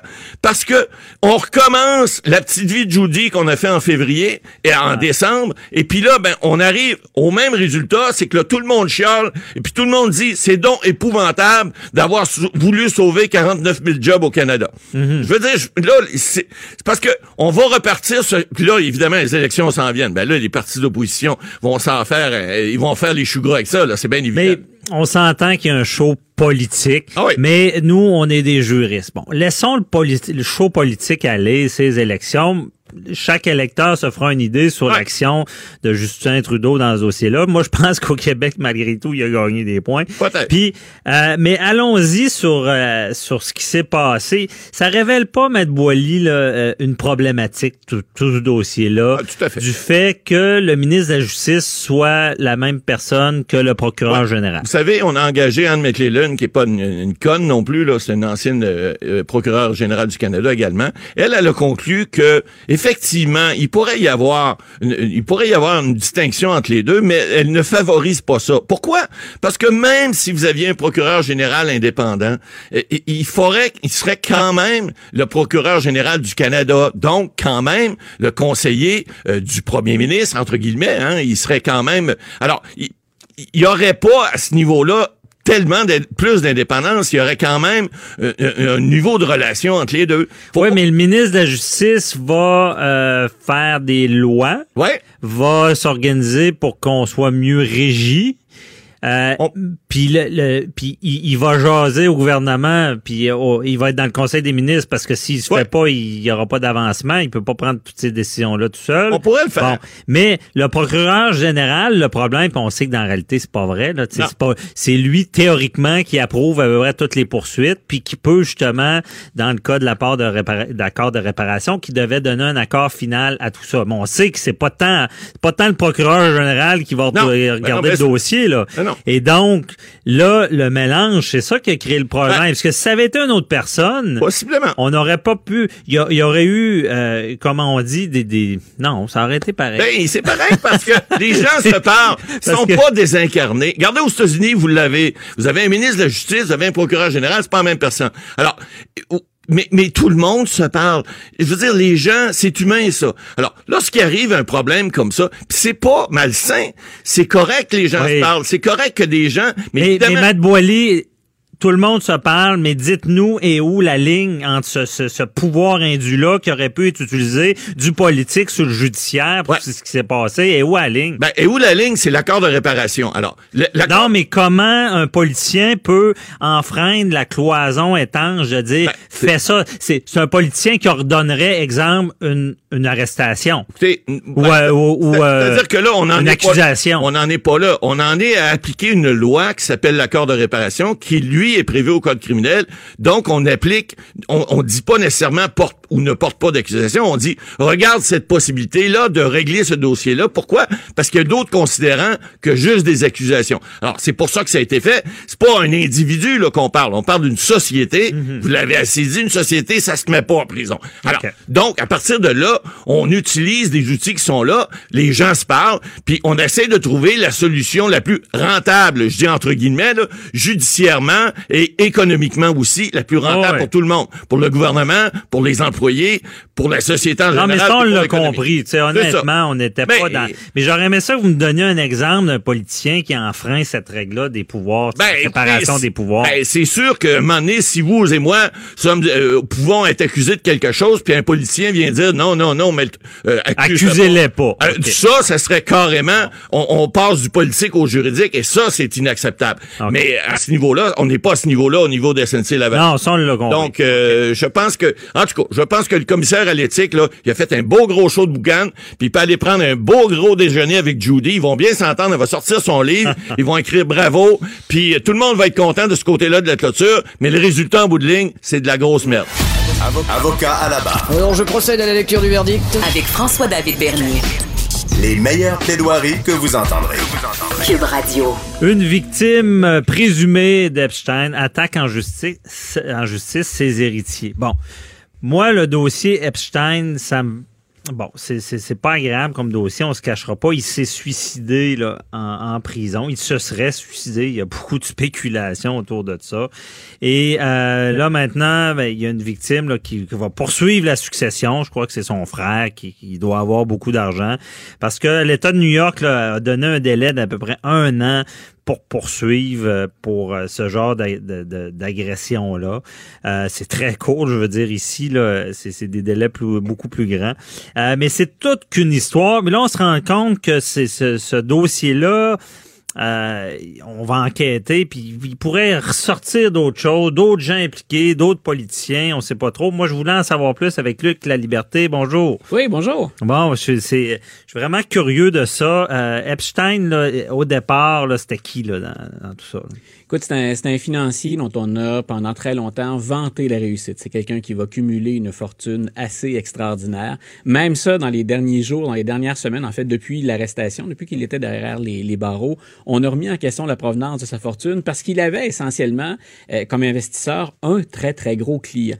Et mhm. déjà, en passant, ben, c'est un peu louche. Les, vases communicants entre ce client très riche et M. Epstein étaient, semble-t-il, assez directs. Il n'y en avait pas beaucoup de vases. On en transférait d'un à l'autre. Le client étant... Euh, on pense à Trump, non, non, non, ok. Non, non, non c'est des mauvais liens. Voilà, c'est quelqu'un qui, qui, est en dehors de la, de la sphère politique. Mais ça pour dire, c'est un exemple de réussite, mais aussi un exemple de quelqu'un qui a très bien su, c'est quelqu'un qui est habile, qui a très bien su s'entourer de, de tous ceux qui comptent, qui ont des gros noms, qui ont de l'influence politique, qui sont dans les sur le marché financier, qui sont en affaires, et il s'est rapproché de ces gens-là en leur offrant, appelons ça comme ça, c'est très chaste et les victimes seraient pas contentes, mm-hmm. en leur offrant différents services. Ah, c'est quelqu'un qui aime faire la fête, et on l'a vu partout c'est là, entre autres, où ça rejoint Donald Trump. Ils vont se retrouver dans des fêtes. Ils préfèrent tous les deux les jeunes femmes, c'est très clair. On va savoir ensuite que pour Epstein, ben, ce sont des mineurs, pas que des femmes plus jeunes. Donc, il s'entoure d'une foule de gens, M. Epstein, et il finance également des politiciens, républicains ou démocrates. Mhm. Les Clinton vont être rejoints par ça parce qu'ils s'acoquinent aussi avec les Clinton. Rien ne dit que ni Donald Trump ni Bill Clinton ont bénéficié des petits services offerts par M. Epstein. Ici, on parle de salon de massage dans sa résidence privée où on fait venir euh, de jeunes femmes dont on a mhm. appris qu'elles étaient des esclaves sexuels. Mais tant que M. Epstein, c'est un exemple, euh, pas nécessairement un exemple à reproduire, mais un exemple de réussite aux États-Unis. Réussite financière. Puis dans la vie de tous les jours, il semble y avoir rien de trop beau pour lui. Mhm. On a parlé de villa, on a parlé de résidence. par exemple, il, va être poursuivi aussi à Paris. Je sais pas si on a vu, mais il séjournait fréquemment à Paris, Monsieur, Monsieur Epstein. Et mhm. là aussi, il menait un train de vie euh, assez spectaculaire. Mais on apprend maintenant de plus en plus de choses sur ben, la provenance des femmes et les milieux dans lesquels il œuvrait. Donc, c'est quelqu'un, tout ça pour dire, de richissime. C'est quelqu'un qui aime la, vie sous les, les spotlights, hein, sous les projecteurs. Et c'est quelqu'un qui est lié à une foule de gens. Et c'est foule de gens politique également. Voilà, de, tous les acabits. Mais, ça, mais pensons à, pensons quand on parle aux riches et aux puissants, parfois, pensons mhm. à tous ceux qui ont de l'argent, qui ont une fortune, tous ceux qui effectivement comptent en politique, mais pas qu'en politique. Beaucoup vont avoir fréquenté M. Epstein ou vont avoir été. Mais là, on parle, c'est ça, on le répète, le Trump, les Clinton. Ah, il y a des maires de euh, municipalités. Je pense que le maire de Miami actuellement, d'anciens politiciens ou d'actuels politiciens en Floride, parce qu'il séjournait mhm. régulièrement en Floride. Donc, tous ces gens-là maintenant tentent d'expliquer ben, quel genre de relation on avait avec M. Epstein? On fréquentait, on allait chez lui et on sait que maintenant qu'il y avait ce genre de on, on sait, on sait que dans l'opinion publique, c'est pas très long qu'on devient coupable par association quand il y a un cas aussi, euh, aussi dégueulasse que celui mhm. d'Epstein. Alors là, c'est, et parfois, hein, c'est, juste un photo op, c'est juste une opération photo. On est dans une grande fête, c'est un bailleur de fonds, on se prend par l'épaule, on prend un, cliché. On a vu ça au Québec ici. Bon, au Québec, les, les, les, politiciens tombent à cause de ce ben, genre de photos-là. Donc, euh, donc imaginez, en plus si vous ajoutez à cette influence politique puis à l'influence de l'argent un réseau de prostitution finalement ben, ça. ou un réseau euh, d'esclaves sexuels, euh, là votre votre réputation en prend pour son mhm. la réputation. Mais là, Epstein est accusé euh, c'est pour ça qu'il est en il est en prison. Il est accusé d'avoir ce C'est la deuxième fois d'ailleurs. Hein, le scandale pour nos auditeurs, si on se dit bon, on a entendu Epstein avant, oui. Parce que M. Epstein, il a eu, on considère, ce qu'on appelle une sentence bonbon il y a quelques années. Mhm. Et c'est un membre de l'administration Trump qui, à l'époque, était procureur en Floride, qui avait négocié cette entente. Et ce qu'il avait dit, grosso modo, c'est, oui, c'est vrai, il n'a eu, je pense, que 13 mois, et ces 13 mois assignés à résidence, c'est-à-dire qu'il les a pas servis en prison, il pouvait travailler de chez lui. Ah mais il a dit, moi, je suis intervenu, mais ça salissait déjà l'administration Trump. Il a dit, je suis intervenu parce que si c'était le, meilleur compromis auquel on pouvait en parvenir, selon la preuve dont on disposait Mhm. Et c'est la raison pour laquelle je me suis entendu sur ce 13 mois. Mais il avait donc déjà été condamné. OK. Et là, l'autre fois, qu'est-ce qu'il fait euh, Voilà, c'est une jeune fille qui avait 14 ans à l'époque qui euh, fait une plainte contre M. Epstein. La police débarque. La police va mettre la main, entre autres, sur ce fameux salon de massage où il faisait travailler ces jeunes femmes, où il recevait ses invités. Mhm. Et là, il est derrière les barreaux. Et le moment où il se suicide, ça survient quelques jours après, ben après qu'en cours, on ait divulgué des informations qui étaient demeurées sous scellées jusque-là. Mhm. Euh, et là, ben, le, fardeau de la preuve. Mais c'est quoi ces informations-là? Les, informations, c'est des informations précises sur euh, avec qui il était à coquiner, euh, l'identité de jeunes femmes, l'identité de gens qui fréquentaient sa résidence. Et c'est là où on rejoint des personnalités publiques. Donc, il y a l'identité de d'autres personnalités publiques. Est-ce qu'on les connaît à ce, à ce jour? Certaines d'entre elles, oui. Par exemple, moi, parce qu'on on, parle, de, on parle beaucoup de, de, justice, de droit. Ici, moi, il y a un prof de Harvard qui, pendant des années, était considéré comme une référence, Alan Dershowitz. Mhm. Et chaque fois, euh, dans les émissions de télévision, CNN, par exemple, a fait appel à lui à plusieurs reprises. Chaque fois qu'il y avait des questions constitutionnelles, c'est M. Dershowitz qu'on allait chercher. Il y mhm. avait, par exemple, pour les, les, maniaques de, de, de ce sujet-là, il y avait Jeffrey Tobin, qui est le conseiller juridique à CNN, qui souvent débattait live, en direct, avec Alan Dershowitz. Mhm. Et il se retrouvait, M. Tobin avait été euh, l'étudiant de M. Dershowitz. Écoute, c'est un véritable cours euh, d'histoire constitutionnelle auquel on avait droit. Et M. Dershowitz, maintenant, est associé à Jeffrey Epstein. Ça fait plusieurs années qu'on doute. CNN a arrêté d'engager M. Dershowitz parce que sa réputation mhm. a été salie dans les dernières années, mais on apprend qu'il fréquente... Donc, on apprend, on, apprend des noms. Il y a des noms importants qui sont... Oui. Et là, Luc, euh, désolé, mais je veux aller dans la théorie du complot avec toi. Oui. Je sais pas si d'autres l'ont fait, là, mais ah, il faut... nous sommes plusieurs à être tentés par la chose. Ben, tenté, mais on, on avait avis aux, gens sensibles. On est dans le complot. On n'est pas dans la réalité. On, on ne connaît pas. L'historien, moi, le commentateur, l'analyste viennent de ça, et c'est la liberté qui s'intéresse aux histoires croustillantes. On, s'intéresse à ça parce qu'on on sait pas si c'est arrivé, mais quand même, on se dit, bon, Là, il est, mort en prison, euh, il, se serait suicidé. Mais là, ce qui, ce qui est spécial, c'est qu'il y a des gros noms qui sortent. Ce qui est spécial aussi, c'est que cette personne-là a euh, fait une entente déjà avec la couronne. Puis il y a eu une sentence bonbon. Est-ce que dans notre spéculation, on peut croire que des gens puissants se disaient il va parler? On était certain en plus, on va aller plus loin que ça, une petite mhm. coche de plus pour bien faire, pour bien mettre la table. Il avait un petit carnet noir, M. Epstein, dans lequel il conservait les noms des gens à qui il avait offert les services en question. Et, ah, et ce livre-là contenait le nom des jeunes femmes et le nom des, des clients, ou appelons ça des amis, du cercle d'intime du réseau de, de M. Epstein. Donc, c'est certain qu'au moment où le procès va être entamé, il y a une foule de gens qui craignent pour leur matricule. C'est-à-dire que les choses ne vont pas bien. Qui exactement? On n'a pas tous les noms. Mais on sait, ça c'est très clair, M. Epstein gardait ce carnet-là pour faire chanter des gens. Mm-hmm. C'est pas de mon côté, les décisions vont pas dans le sens que je veux j'ai le petit carnet ici, j'ai les moments, j'ai les dates, puis j'ai les noms des femmes. J'ai, on, peut laisser filtrer l'information. Et là, ce qui se passe... Parce qu'il y a dû avoir une perquisition chez lui Oui, tout à fait. C'est, là, je disais, on, est finalement tombé sur cette fameuse salle de massage où là, mhm. il y avait euh, objets sexuels, jouets en tout genre, et vous pouvez imaginer le reste. Donc, là où on parle de théorie du complot, c'est que M. Epstein avait, avant le, le suicide, entre guillemets, réussi, il y a une tentative euh, quelques jours auparavant. Hmm. Et la procédure dans, dans, la prison, bien entendu, c'est quelqu'un qui a tenté de se suicider, ben, on le met sous haute surveillance, constamment, 24 heures sur 24. Et normalement, ben, il faut un suivi psychiatrique assez long avant qu'on retourne cette personne-là en détention, entre guillemets, normale, dans sa hmm. cellule, la, cellule d'où on l'a tiré. Et là, M. Epstein, ce qu'on apprend depuis le suicide, c'est qu'il y a eu une foule d'irrégularités à la prison. Et là, bien sûr, on, a d'ailleurs suspendu des, agents qui, qui, étaient en fonction au moment du suicide, mais on apprend qu'il y a des gens, il y a au moins un, des agents, un des gardes qui n'était pas compétent, qui n'était pas qualifié, qui était là en remplacement. On se rend compte qu'on a trafiqué également les feuilles de surveillance, c'est-à-dire qu'on devait passer au moins 30 minutes dans sa cellule, on ne l'a pas fait. Puis on a appris qu'il avait été laissé à lui-même à plusieurs occasions sur une longue période. Et c'est là où la machine s'emballe. C'est suspect. Ben voilà, et c'est la raison pour laquelle le procureur général aux États-Unis, M. Barr, a dit euh, Moi, je veux aller au fond de cette enquête-là. Il y a le FBI qui fait une enquête, hmm. mais lui dit aussi Je veux aller au fond de cette histoire-là. Procureur général, il pèse lourd aux États-Unis et il répond essentiellement, puis on, on entre, c'est pas du tout le même dossier, mais encore là, jusqu'où le président américain pourrait-il aller par mhm. rapport au procureur général des États-Unis. Parce que lui aussi, il est choisi par le président, mais en même temps, normalement, le procureur général, c'est le patron de son dossier, c'est le dernier mot. Sauf qu'on a vu sous M. Trump que M. Trump ne se gêne absolument pas pour exercer des pressions et pour suggérer des, des, des sorties de crise. Mhm. Alors, en termes de théorie du complot, on a un suicide, un homme influent qui s'apprêtait à faire chanter des gens qui l'avaient déjà fait. Et des deux côtés, hein, parce que, dans le complot, on dit un suicide. Est-ce que vraiment il est décédé euh, Est-ce qu'il se, serait fait tuer Là, on va loin. Ben, l'autopsie, est sortie ce matin. Ça semble indiquer une pendaison, un suicide. Un suicide. Voilà. Ok. Donc on dit, M. Epstein avait de bonnes raisons de se suicider, mais en même temps, beaucoup de gens autour avaient intérêt à ce qu'il disparaisse. Et c'est le synchronisme, c'est la séquence d'événements mhm. qui nous donne une prise pour une théorie du complot. Alors, moi, je vais suivre ça, bien entendu, ce que j'ai hâte de voir au plan judiciaire, au plan politique, parce qu'il y a des amis politiques de M. Epstein qui sont actuellement dans le jeu politique encore.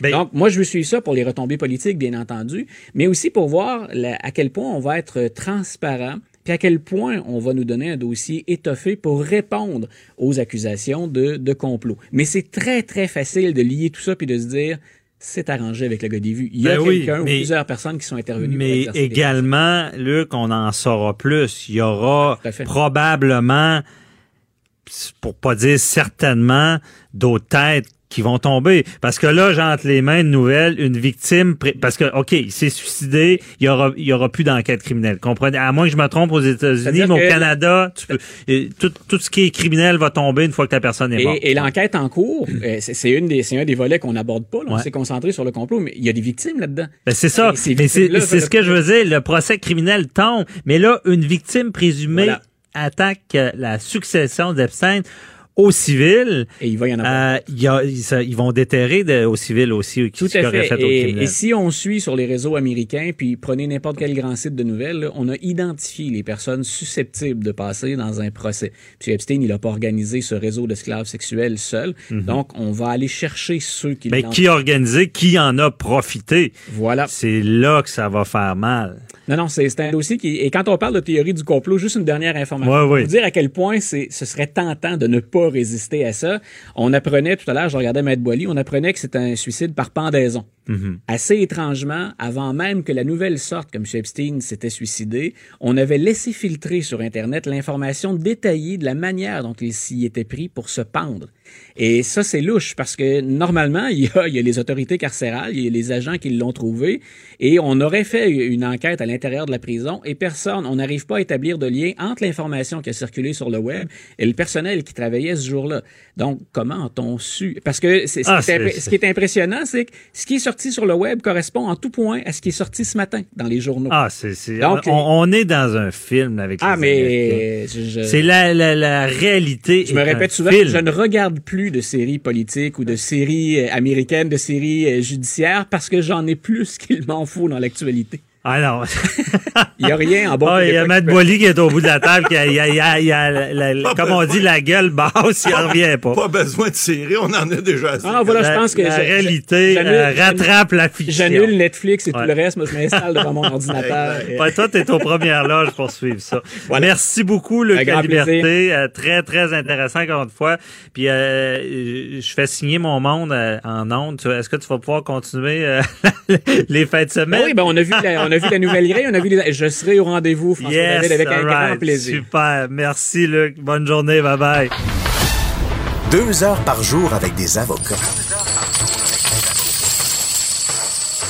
Ah, inquiétez-vous pas, là, la consultation est gratuite de 9 à 11. De 9 à 11. Avocat à la barre. Avec François-David Bernier. Je suis avec Maître Boily. Euh, nous, sommes impatients de répondre à vos questions. Euh, Matt Boily qui est très versatile, qui se retourne de bord, comme on dit, rapidement pour répondre à toutes sortes de questions posées. Par jour. Et, par jour, ouais. Par Joanie, non? ben c'est ça, j'en venais à ça. Là. Il y a Joanie Henry qui est avec nous euh, le lendemain de sa fête. Oui, bonjour. Ça, ça, a bien fêté hier. Ah, bonjour, très relax, Joanie. très relax. Bon, OK, pas Ça va être en fin de semaine. Exactement. Euh... Il nous a pas trop magané, question. Non, non, non, Tout va être correct. C'est la gardienne des questions. Quelle, quelle première question on a reçue? Euh, la première question, c'est Marcel de Limoilou qui veut revenir sur le passage de Sylvain Gaudreau à l'émission de Caroline et Maca. Euh, il, il, dit que euh, lors de l'entrevue, on a entendu que Sylvain Gaudreau s'opposait au projet du port de Québec, donc d'avoir un terminal euh, de container. Et il disait entre autres que celui-ci refusait de se soumettre aux lois environnementales du Québec. Et comment est-ce que c'est possible qu'un organisme comme le Port de Québec puisse ne pas respecter les lois qui sont en vigueur? Ben Bolly, vous connaissez bien le port de Québec, je pense. Ah oui, j'y ai euh, officié pendant quelques années, 13 ans. J'étais mhm. secrétaire du conseil. Bon, écoutez, on va faire une petite explication bien rapide. D'abord, le port de Québec, c'est un organisme fédéral en partant. Euh, c'est une société euh, fédérale, une société autonome maintenant, parce que la loi a changé en 97 et l'administration portuaire de Québec, le vrai nom, c'est comme ça mhm. que ça s'appelle, euh, maintenant est autonome, régi par un conseil d'administration autonome. Maintenant, c'est régi par les lois fédérales. Là où on dit, puis j'ai pris l'entrevue, là, quand, lorsque j'ai vu la question, j'étais allé, on a un balado à Cube, c'est merveilleux, hein, j'étais écouté le, l'ancien ministre Sylvain Godreau, qui disait que, ben, que le, le port voulait pas respecter les lois environnementales au Québec.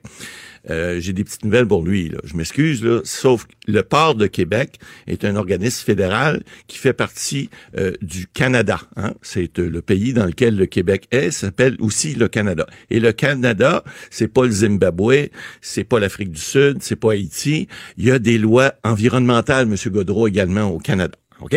Alors, en partant de là, lorsqu'il dit qu'on veut pas respecter les lois environnementales du Québec, il y a les lois environnementales canadiennes qui s'appliquent également et le port de Québec, à ce que je sache, les applique parce qu'il est sujet à ces lois-là également.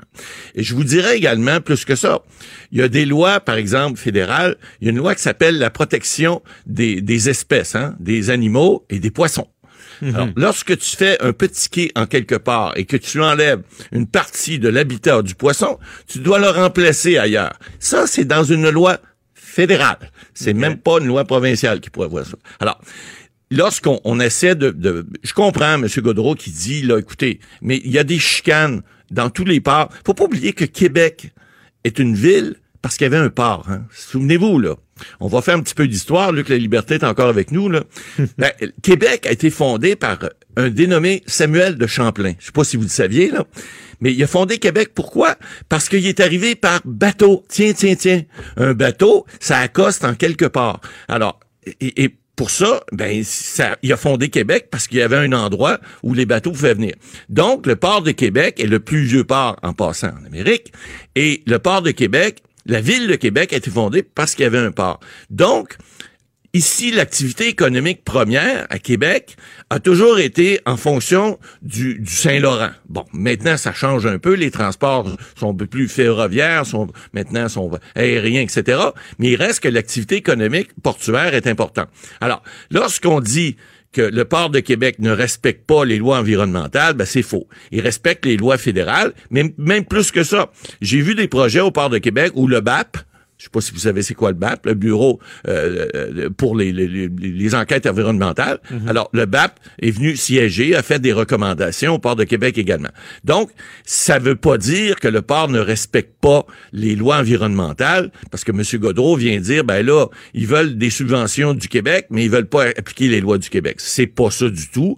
Il faut mettre les choses dans leur contexte. Puis il faut qu'on comprenne également qu'il y a des lois fédérales environnementales qui sont très strictes et très sévères également, qui sont respectées le port de Québec n'a aucun intérêt à Les lois fédérales ont préséance sur les provinciales. Ben, C'est-à-dire que lorsque c'est un organisme fédéral, puis il y a une chicane évidemment constitutionnelle qui dure depuis l'arrêt succession Lortie, je vous ferai grâce de tout ça, là, mais ça dure depuis des années et des années. Ce débat-là fera toujours, euh, aura toujours lieu, parce qu'on dit tout le temps, ben là, sur une, les plaines d'Abraham, par exemple, sur le territoire fédéral, vous savez que l'Assemblée nationale, ici à Québec, et, où, le, où, on est présentement, c'est un territoire fédéral également. Alors, et, c'est toutes des choses comme ça qui, qui peuvent être discutées. Mais il faut pas penser, puis il faut pas, surtout pas crier au meurtre, puis dire, là, écoutez, c'est pas drôle, ils ont un projet, puis ils vont pas respecter l'environnement. C'est pas vrai, ça. Alors, je pense qu'il faut se calmer avec ça. Oui, ben, bonne réponse, assez complexe, puis vous répondez bien, les, les, les chicanes fédérales, provinciales. Le port est fédéral, on s'en rappelle. Puis moi, d'ailleurs, euh, je, je, veux passer un message au port puis à la ville de Québec. Là. Euh, je suis pas correct, je me sers du micro, mais à Québec, sur la rue d'Alousie, OK, OK, on va le dire, il y aura des morts sur cette piste cyclable-là. Vous savez, Maître Bernier, vous et moi, on traverse cette rue-là régulièrement. Il y a un stationnement. on risque notre vie. Les automobilistes, les cyclistes n'ont pas d'arrêt là. Non. Il y a, on le prévoit, il y aura blessés. Euh, je dirais pas des morts, je souhaite pas de mal. il y a un problème. Une piste, une zone de la ville où est-ce que qu'il y avait pas de trafic, où est-ce qu'il y a une guéguerre entre la ville puis le port parce que la piste cyclable passait sur le terrain fédéral avant. Maintenant, elle est dans la rue. On a bloqué la voie et euh, une place de la ville où est-ce qu'il n'y avait aucun trafic est devenue une place engorgée. Je dénonce cette situation-là. Désolé, je Le message est lancé. Le message est passé, j'espère, parce qu'il y a des commerçants dans le coin, puis des fois le port, la ville, puis avec leur petite guéguerre, ils s'en foutent. Donc, chose à régler. Désolé, je me suis servi de la question. On passe à la prochaine question. Euh, oui, la prochaine question, c'est Jean du Cap de la Madeleine. Jean qui nous dit qu'il a regardé la semaine dernière euh, le, lancement, finalement, le départ de Grand Fondo. Et il a vu le cycliste et homme d'affaires, donc Louis Garneau, faire un signe de croix. Il se demande, est-ce que c'est permis parce qu'on a interdit les gestes et les signes religieux, selon lui, là, c'est ce qu'il en a compris, euh, grâce à la loi 21. Donc, il aimerait avoir des éclaircissements euh, par rapport à cette situation. Est-ce que Louis Garneau est, en autorité? Et voilà. Est-ce qu'il a, transgressé la loi? Ben non, ben non. Jean, Jean qui est du Cap de la Madeleine, d'ailleurs, c'est un endroit pieux. C'est peut-être Jean le Baptiste, on ne sait pas. Mais euh, non, non, non, non, non, non. Écoutez, la loi 21, là, c'est partez pas en peur avec ça. Là. Vous pouvez encore faire vos, vos signes religieux. Vous vous pouvez encore faire vos gestes, vous pouvez encore à la messe si vous voulez, euh, même à la communion et, même à la limite à la confesse. Alors non, euh, ce n'est pas un, geste interdit euh, en public. vous avez plusieurs activités publiques où vous pouvez encore, même il y a des crucifix qui existent encore dans certaines hôtels de ville. On l'enlevait à l'Assemblée nationale, mais ce, qu'on, ce que la loi 21 dit, puis vous l'avez dit, Maître Bernier en, en entrée là, c'est les personnes en autorité. Hein. On parle des juges, on parle euh, des policiers, euh, on parle euh, des gardiens de prison, on parle des gens également au niveau de l'éducation, parce que ce sont des gens en autorité. Lorsque vous enseignez aux jeunes, ben vous, êtes en autorité sur eux. Alors, ça, ça, se limite à peu près à ça. Donc, il n'y a pas de problème dans un endroit public si quelqu'un veut faire son signe de croix ou si quelqu'un veut se mettre à genoux. je dis pas se mettre à genoux devant vous, Maître Bernier, pour vous supplier de ne pas de ne pas plaider contre lui, mais hmm. quand même, vous pouvez vous pouvez faire vos signes religieux. Vous pouvez également porter vos signes religieux. Vous voulez porter votre croix.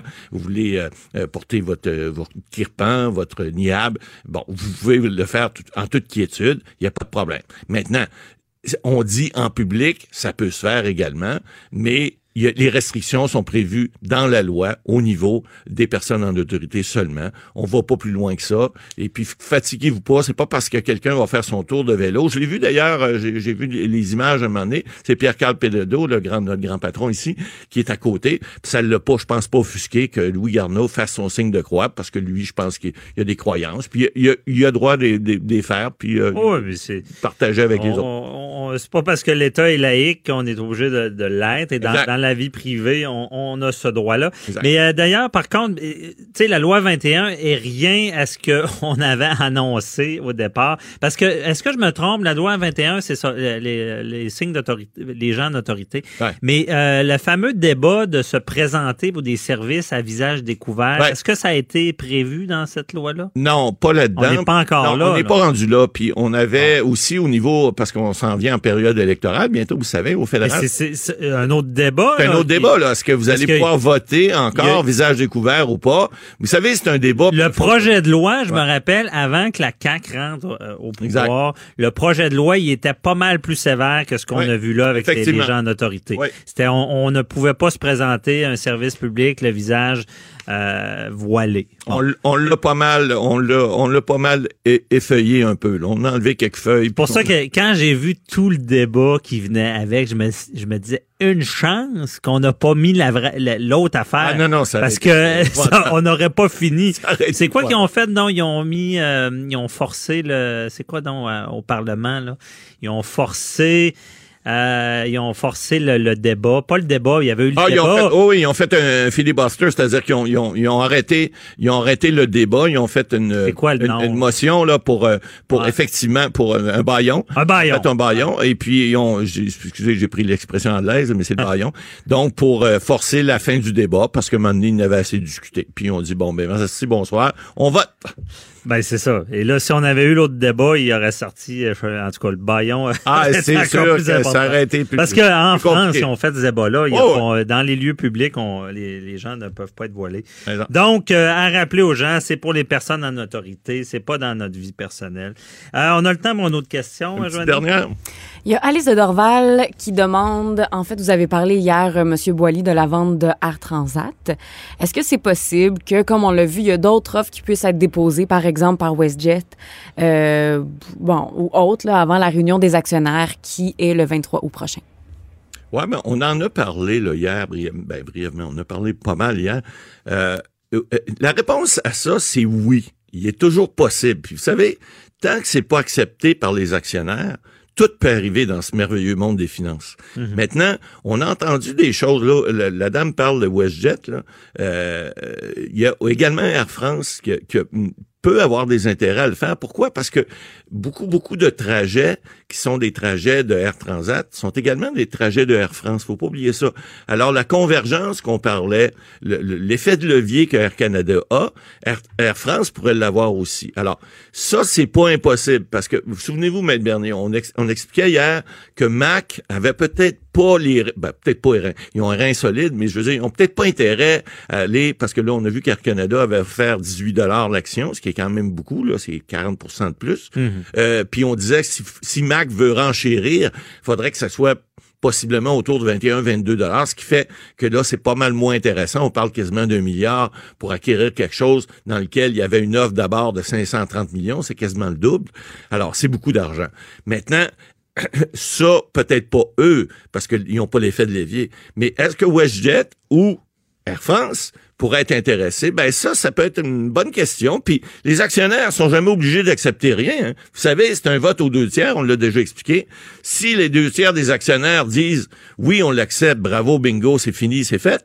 Mais si euh, le plus d'un tiers, 33 et un tiers, souvenez-vous ce que Mac voulait faire, ben il décide que non, on prend pas cette offre-là, on n'est jamais obligé de vendre, à moins que ce soit une offre hostile. Alors dans ce cas-ci, ce n'est pas une offre hostile sur le marché, c'est une offre qui a été faite mhm. au conseil d'administration, qui doit être votée par les actionnaires. Donc, à la réponse à la question, c'est oui. Est-ce que c'est probable que ça va arriver?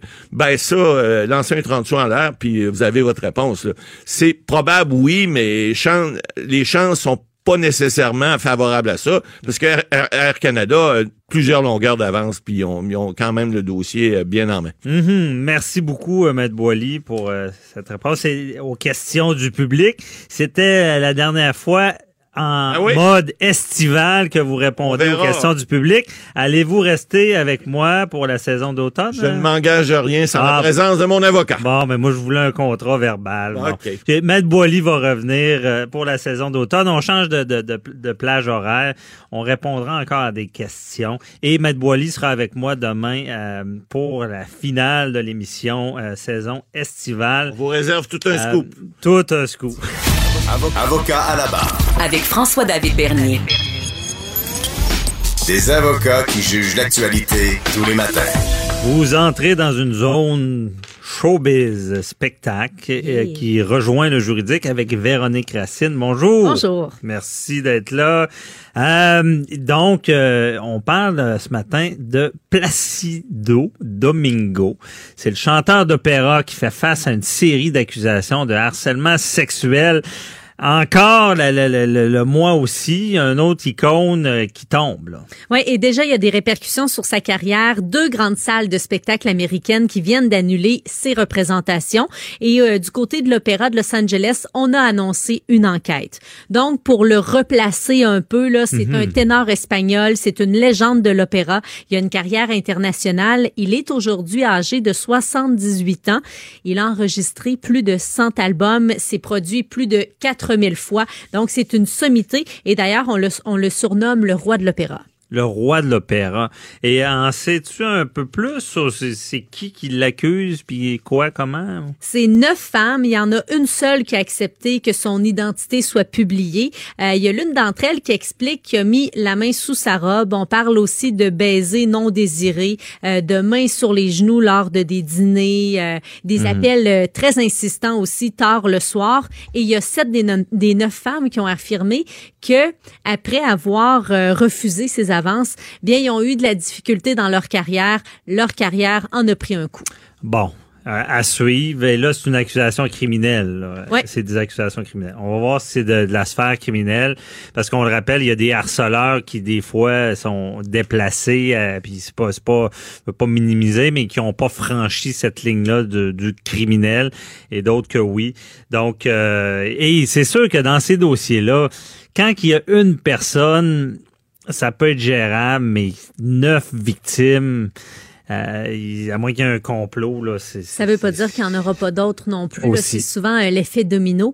Puis euh, juste pour vous dire là, que ça serait dans les années 80 que ça se serait produit. OK. Puis on sait pas l'événement déclencheur, pourquoi la victime est, vient de sortir après tout ce temps-là. Bon, on n'a pas de détails.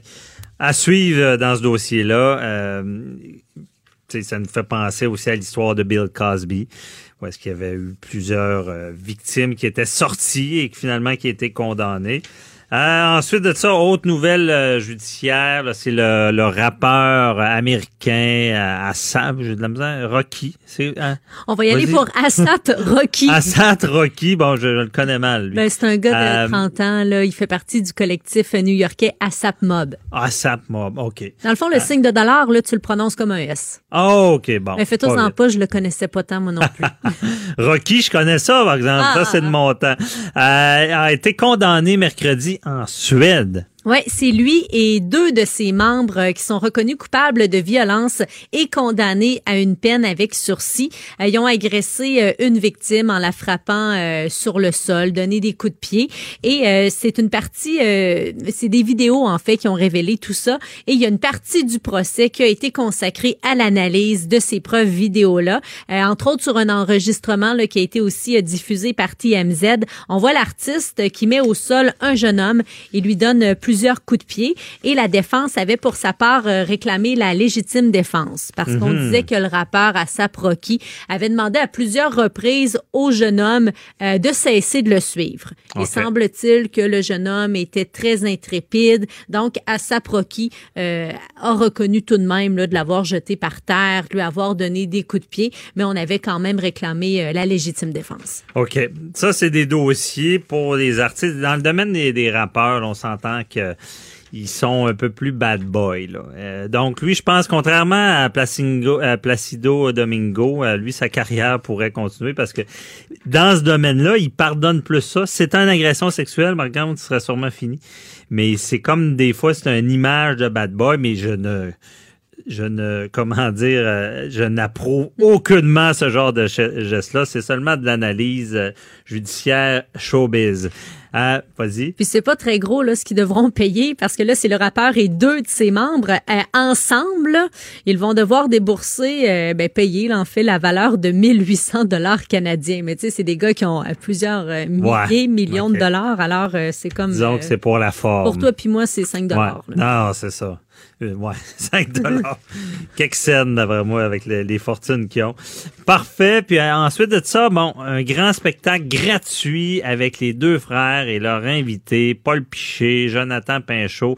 Ça aura lieu ce soir. Euh, on revient au Comédia. Oui, gros party ce soir euh, dans le cadre du Comédia Fest qui se poursuit jusqu'au 18 août. On dit que ça sera une ambiance de feu de camp. Donc, euh, oh. des chansons là, qui chantent autour du feu, des chansons de guitare. Et parmi ce que vous allez entendre, entre autres, Nous autres, 33 tours, comme avant. Et on a un extrait de deux frères, si jamais vous voulez vous remémorer un peu ce qu'ils font. Même si on fait un peu plus d'argent, ça va pas changer.